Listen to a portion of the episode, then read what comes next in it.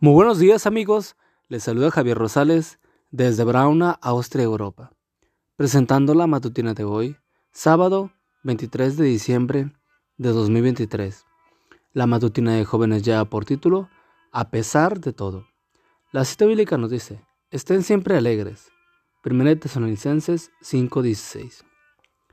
Leo una vez más el versículo que está arriba, que dice, estén siempre alegres. Hay por lo menos dos buenas razones para estar siempre alegres. La primera consiste en que somos dueños de tesoros que nada ni nadie nos puede arrebatar. ¿Puede alguien despojarte de tu fe y de la amistad de Jesucristo tu Salvador? ¿Quién puede apartar de tu lado a tu ángel guardián? ¿Puede un ladrón arrebatarte la corona de victoria que Dios tiene para ti?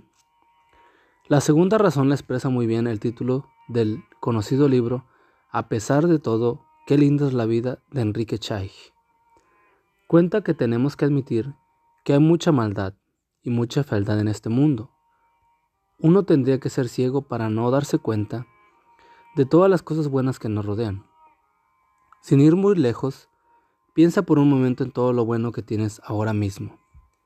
A pesar de los muchos problemas por los que pueda estar pasando tu familia, ¿no crees que tienes que darle gracias a Dios por tus padres, por tus hermanos, tus tíos y tus primos? A pesar de todas sus incomodidades, ¿no deberías estar alegre por tener un lugar donde vivir, con tu propio cuarto y tu cama con sábanas limpias? A pesar de todos sus defectos, ¿no crees que sea un motivo de gozo tener amigos como los que tienes ahora?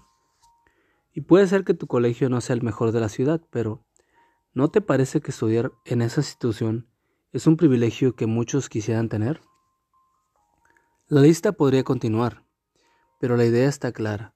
Sobran las razones para estar siempre alegres, tal como lo expresan las palabras del siguiente mensaje que el profesor Valentín Acosta me envió desde Puerto Rico, por correo electrónico. Le pregunté a Dios, ¿cómo puedo obtener la mejor, lo mejor de la vida? Y Dios me respondió, recuerda tu pasado sin remordimientos, vive tu presente con confianza, prepárate para tu futuro sin temores Ama verdaderamente, ríe permanentemente. El momento presente es como el agua de un río. Después que pasa no lo puede regresar. Así que disfruta cada momento de la vida.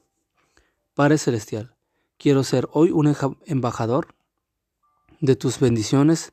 Ayúdame a compartir con quienes me rodean la alegría de ser tu Hijo amado.